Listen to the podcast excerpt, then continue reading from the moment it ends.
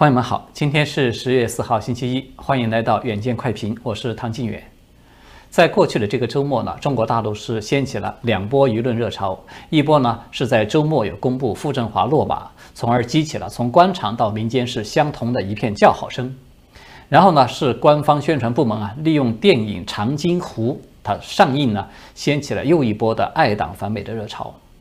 尤其这个电影《长津湖》啊，在这一轮的炒作中呢，它是出现了两个焦点。一个呢，就是这个电影上映以来呢，它是获得了很高的票房了。根据这个灯塔专业版的实时数据显示呢，截止到十月四号，就是今天呢，这个电影《长津湖》上映五天以来收收入达到了十九点一二亿的票房，就是接近二十亿了。这个是刷新了一个记录。而另外一个焦点呢，则相反。是一个电影类的公众号，叫做深交，就是英文是 Deep Focused。他呢，因为有发表了对这个长津湖的一篇影评文章，标题呢叫做“出自滥造的主旋律到底献给谁”，结果呢，立马就被删除了。他的账号呢，还被微信封口十四天。这个呢，是很有点令人意外的。我说令人意外呢，不是指这个删帖禁言这个动作本身，是吧？这个本身它已经在大陆是一种常规了。说意外呢，是因为只要看过这篇文章的人啊，都会发现，这个文章本身其实它没有任何违背官方啊对长津湖战役这种正能量主旋律的定性的原则。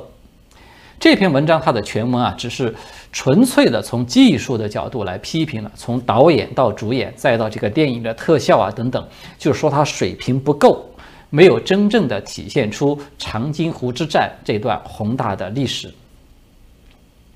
也就是说呢，这篇文章的本意呢，它是批评马云投资的这部长达三个小时的十一献礼片这个主旋律大片呢，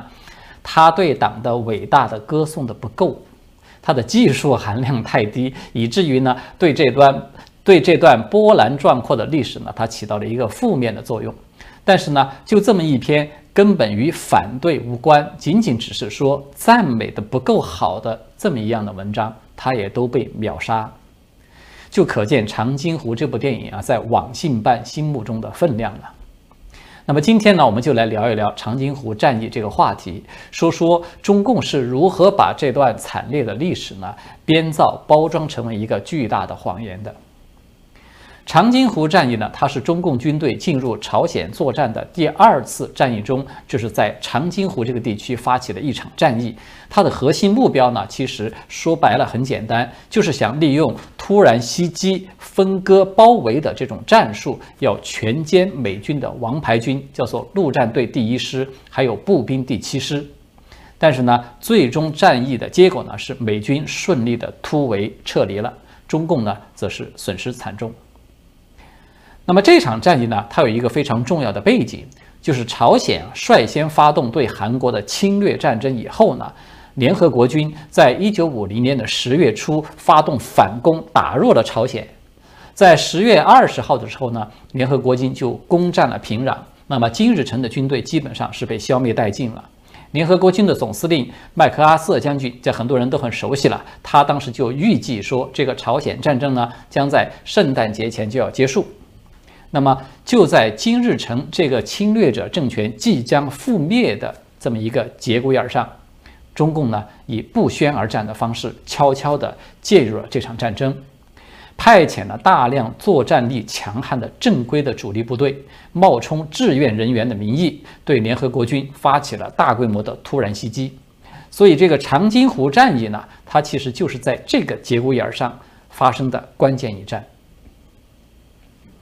那么这部电影《长津湖》呢，它就是以这一次战役为背景，由陈凯歌、徐克等人联合监制并且指导，由知名的那位战狼演员吴京等人他们来主演的一部红色主旋律的电影了。它最主要的内容呢，就是讲述了一个志愿军的连队在极度严酷的环境下如何的坚守阵地、奋勇作战，为这个长津湖战役做出了贡献的故事。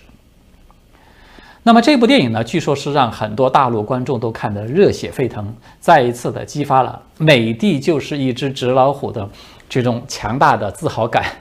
但是呢，绝大多数人啊，其实都没有注意到有一个巨大的问题。如果这个长津湖战役它真的是像中共所说的伟大到如此惊天地泣鬼神的地步，那么为什么中共要过了足足七十年才来拍这一段早就应该大书特书的历史呢？只要稍微上点年纪的人啊，可能都知道。中共数十年来啊，对这个抗美援朝主题的这些影视宣传中，几乎全部都是集中在像上甘岭啊、松骨峰啊这些局部的小型战斗上面，却对长津湖这样一个号称是扭转了朝鲜战局的大型的战役呢，在宣传上是长期保持一种低调的，几乎都不怎么提到的。即便是个别的地方有所提到呢，他也是去刻意的突出渲染整个连队都被冻死的那个冰雕连。这样的故事就是去做这样的一个符号式的宣传，从而呢避开对整个战役的一些详细内情的描述。这个是导致大多数的中国人对这个长津湖战役都不甚了解的真正的原因所在。那么为什么会这样呢？其实我们要是说白了，它也很简单。尽管中共过去他在表面上啊宣称自己才是这个长津湖战役的胜利者，但是其实在中共的内部呢。他一直都有极大的争议。我们先来看看两个中共自己都无法否认的事实。第一个呢，就是主导长津湖战役的第一主将，也就是中共第九兵团的司令兼政委宋时轮，他在这个战役刚刚结束的1950年12月11号，就立即向中央军委递交了一份标题叫做《第九兵团对东线作战的检讨》的这么一份检讨书。与此同时，参战的第二十、第二十七、第二十六三个军呢，以及个别的这个各级的部门，也都分别的做出了自己的检讨。那么，这个宋时轮呢，他自己在对长津湖战役的结论呢，他是这么写的一句话：说这次作战打得很不好，不仅未能全歼美陆军第一师及第七师，反遭巨大减员，严重缩小战斗力。这是第一个事实。那么第二个事实呢，就是中共头号党媒人民网，他们在二零一四年的时候啊，曾经就刊登了一篇文章。这篇文章呢，就证实说，中共的元帅之一的这个刘伯承，大家可能都很熟悉了。他在评价提到这个长津湖之战的时候，说了这么一句话：说美军能够全身而退啊，这很了不起。其实事实上，刘伯承他说的话不止这一句，他是在南京军事学院教学时。针对着这个长津湖战役做了一个这么总结一段话是，这个话是这么说的：说长津湖一战，一个兵团的兵力围住美国陆战第一师，没有能够歼灭，也没有能够击溃，付出了十倍于敌人的代价，让美军全建制的撤出战斗，还带走了所有的伤员和武器装备。那么刘伯承这里所提到的兵团。其实就是宋时轮的那个第九兵团了。这个兵团它的总人数大概是有十五万人，下辖有二十二、十六以及二十七三个军，都是当初华东野战军的精锐部队。尤其这个二十七军是公认的王牌军了。而美军陆战队第一师呢，大概只有两万人上下。实际上呢，刘伯承他其实还没有提到的是另外一个可以说更加让中共难堪的数字。也就是美军不但自己全身而退，还成功的掩护了数量高达九万八千余人的难民是一起撤退了。在去年的十二十一月二十五号，美国驻华大使馆呢，在纪念长津湖战役七十周年这个推文中啊，就曾经是再次的提到了这个重要的细节。也就是说呢，中共的王牌部队以绝对优势的兵力。在美军猝不及防的情况之下，分割包围了美军，但是呢，在赔了夫人又折兵之后，仍然是让煮熟的鸭子飞了。那么这无论如何，他都让战无不胜的毛泽东脸上是有点挂不住的。而且啊，非常有意思的是，不但中共，我们看到现在他把长津湖战役吹捧成是自己的一个巨大的战略胜利，其实美方啊。同样也是把长津湖战役视为是自己的胜利的。美国陆战第一师顺利突围以后呢，美军呢就一共颁发了十七枚荣誉勋章，七十枚的海军十字勋章。这个数量啊，它是美军战史上为一次作战所颁发的勋章数量最多的一次。同时呢，这个美军陆战第一师呢，也把这个长津湖之战视为自己这个部队的一份骄傲。这个《时代》杂志呢，更是刊文说，把它呃称呼为这是美军历史上无可比拟的坚韧和勇气的史诗。而好莱坞的电影啊，《严寒十七日》是叫这个名字，它同样呢是以长津湖战役为背景，也就是再现了美国战史上这场最为艰苦的战役。那么，为什么中共损失惨重，它仍然没有能够达成歼灭美军的目标呢？可能有不少的朋友都有看到过了相关的一些材料、一些说法，呃，主要就是说呢，说中共是遭遇了大面积的这种冻死、冻伤等严重的。非战斗减员，才导致自己的战斗力大减，从而呢导致了作战的失败。那么，按照中共官方的说法呢，是由于说这个朝鲜战况紧急，原来准备要在沈阳、在辽辽辽阳等地，就是稍事休息，要更换这个御寒棉衣等等的这个第九军团，结果都没有能够完成这些设备，就在这个沈阳稍停片刻以后呢，就火速的开开进，进入了朝鲜。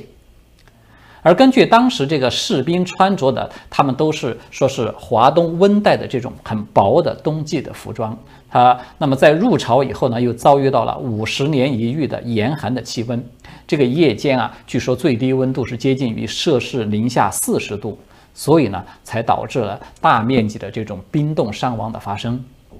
也就是说呢，中共官方的意思呢是说，这是遭遇到了罕见的寒流的天灾所造成的。志愿军呢，是在克服了巨大的自然灾害的情况下，击败了不可一世的美帝，从而演绎了又一出人定胜天的戏码。那么这个说法呢，它看上去很美，但是呢，它却是一个美丽的谎言，而且揭穿谎言的呢，不是别人，恰恰是中共自己。根据中共党史出版社出版的叫做《开国第一战》的这本书，它所披露的数据。说这个第九军团它的伤亡数字呢是这样的：说战斗伤亡一万九千两百零二人，冻伤减员达到两万八千九百五十四人，冻死的是一千多人，冻伤严重而不治的有三千多人，冻伤减员达到了兵团总数的百分之三十二点一，而严重的冻伤达到了百分之二十二。也就是说，我们按照九兵团总兵力，刚才说了，它大概是十五万人左右。我们以这个来计算，那么官方等于是公开的承认说，冻伤了有高达四点八万人，其中严重冻伤的达到了三点三万人，直接冻死的人数就超过四千人。那么如此惨重的冻伤减员，它的确可以说是触目惊心的了，而且呢。这个与中共士兵啊普遍没有穿这种厚棉衣等等御寒的衣物，它是直接相关的。但是呢，我们反过来又看到一个非常奇怪的事实，就是根据中共自己出版的叫做《抗美援朝后勤战争后勤经验总结资料选编军需类》，就是这本书，这个书里面它就有收录了很多的记载。这些记载显示呢，第九兵团实际上是领到了大量的厚棉衣、棉帽等等这些御寒物品的。因为根据这本书啊，它所记录的发放的这个呃记录，在第九兵团他们入朝的时候，下辖的三个军啊，总共刚才说了是十五万人。那么在截止到十一月十八号的时候，大家注意一下这个时间，是这是战役开始之前。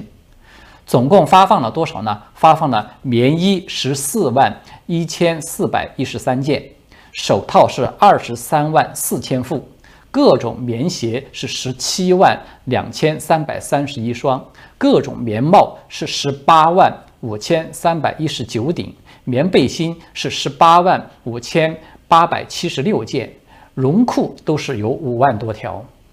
所以呢，我们从这个数字来看。除了这个棉衣，还有大概一万左右的缺口，其他的像手套啊、棉鞋啊、棉帽啊、棉背心啊，基本上其实都是足够的，甚至很多还是超额发放的。在这个参战的三个军中啊，在事后的他们自己的工作总结中，普遍的都有提到了说，这个作战最困难的是缺粮，就是缺粮食。对缺这个御寒衣物，其实说的非常少。像二十军他们的这个报告中啊，对御寒衣物短缺的这个问题，甚至是一个字都没有提到。也就是说呢，其实九兵团呢，并非是像传说中的那样啊，他们是穿着非常单薄的这种华东地区的这种衣服就去投入了战斗。但是为什么我们有看到大量的资料都显示说，在战场上的确非常多的士兵都是因为这种衣着很单薄，所以才被冻伤冻死的呢？那么这些下发的大量的御寒衣物，他们都到哪里去了呢？在这背后啊，其实原因有两个。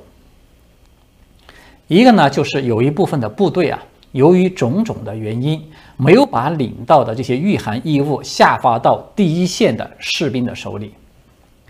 第二个原因呢，就是指挥部啊，为了让部队尽快的到达伏击地点，完成这个包围圈。那么就对参战部队有下达了几乎是超越极限的行军命令，这样一来，他就导致很多的参战部队啊，为了抢这个行军速度，就只好强行的命令士兵放弃这些厚重笨拙的这些棉大衣等等这些衣物。那么对于前者，它究竟是什么原因造成了一部分的御寒衣物没有被下发到第一线？官方呢是没有明确的说法。我个人猜测呢，在背后啊，可能存在着后勤管理的混乱，或者说是后勤的很多官员他们轻视了严寒的天气这种影响有关系。那么至于说后者呢，最典型的就是二十七军了。这个军队呢，它的确是存在着一部分缺少冬装的情况，但是呢，根据多处资料和当事人的回忆呢，都显示。缺少这些冬装，主要是因为他们在过江之前把领到的冬装呢留在了国内，目的呢其实也就是刚才提到的，为了要加快行军速度而被要求要所谓的轻装前进。在二十军其实也有相同的情况，他们在向长津湖开进的过程之中啊，为了加快行军的速度呢，把原本领到的像大衣啊、皮帽啊等等这些衣物直接就扔掉了。尽管在他们就是轻装啊，就是扔掉这些衣物的同当时呢，这个气温它还不是很低，但是呢，这些指挥官们似乎呢并没有意识到，这支部队其实马上就要进入到高寒地带了，而且寒潮即将要到来了。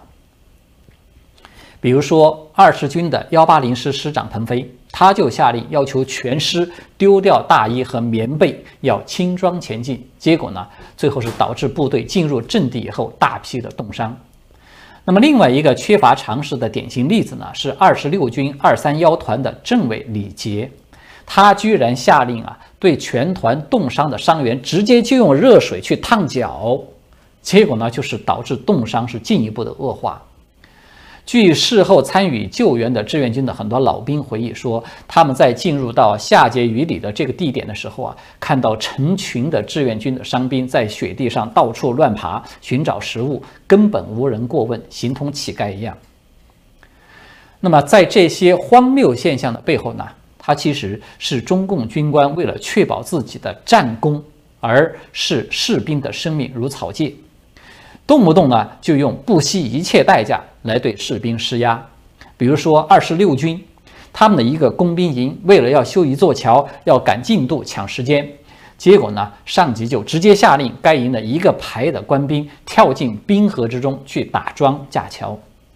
那么在零下二十度的冰河之中啊，浸泡一夜的结果就是，整个一个排所有的士兵全部都严重冻伤，最后截肢。其实类似这样的例子啊，在当时的第九军团是非常普遍的，但是呢，也不是说没有例外。比如说，第二十军的八十九师，他们冻死冻伤的减员的数量就相对很少，只有五百余人。第二十六军七十八师的二三三团冻死冻伤的减员只有一百五十一人。该军的这个七十七师二三幺团三营的枪炮连，这个冻伤减员就只有九人，而像八十八师炮团第一连就特别要求要做到行军的时候换单鞋，在驻军的时候呃换穿棉鞋等等，那么这些措施做得比较到位，最后呢导致他们全连只有一名士兵冻伤。所以为什么会有这样的反差存在呢？说穿了，这个原因也是很简单的，就是这些部队的军官呢，他们相对来说比较重视基层士兵的防寒保暖的工作。也就是说，所谓严寒袭击导致作战失败的背后，其实它不是天灾，是人祸。那么最后还有一点时间啊，我们来简要的说一说长津湖战役的另外一个大事件的真相。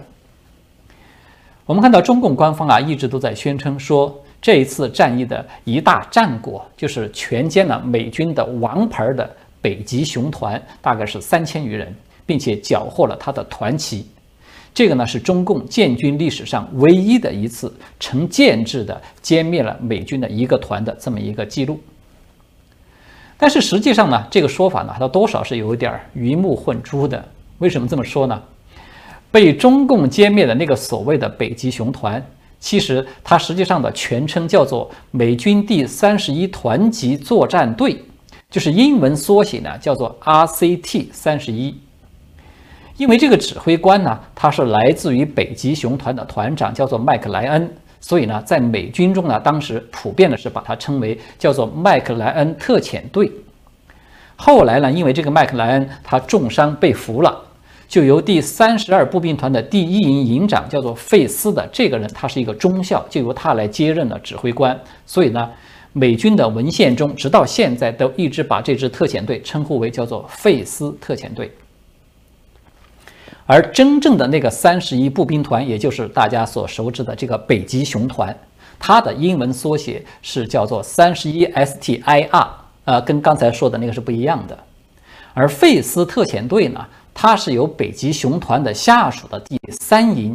再加上了第三十二步兵团的第一营，外加呢师属炮兵营的两个炮兵连混合组编在一起的这么一个团级作战的单位。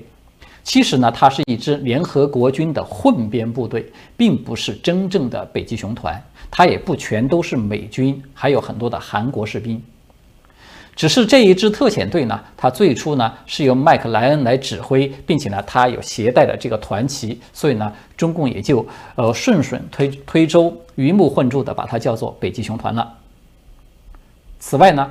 中共所谓的那个全歼，其实也是一个谎言，为了忽悠大众。这个费斯特遣队啊，它总共的人数是三千两百八十八人。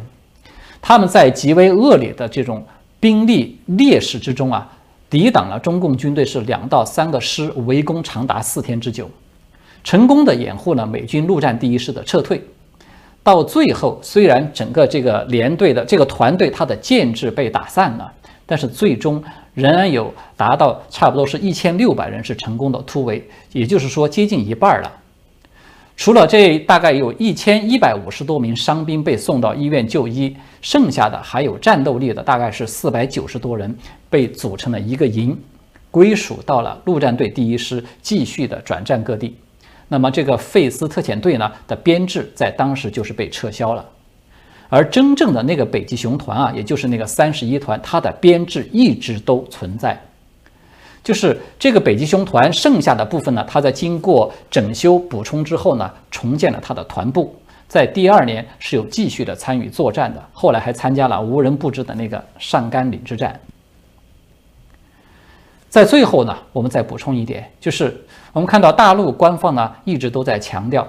说这个长津湖战役呢，它在战术上虽然没有达成目标，而且呢自己遭遇了惨重的伤亡。但是呢，他在战略上扭转了战局，避免了金家政权的覆灭，为后来板门店的停战谈判呢是奠定了一个很好的基础。所以呢，要算作是战略上的胜利。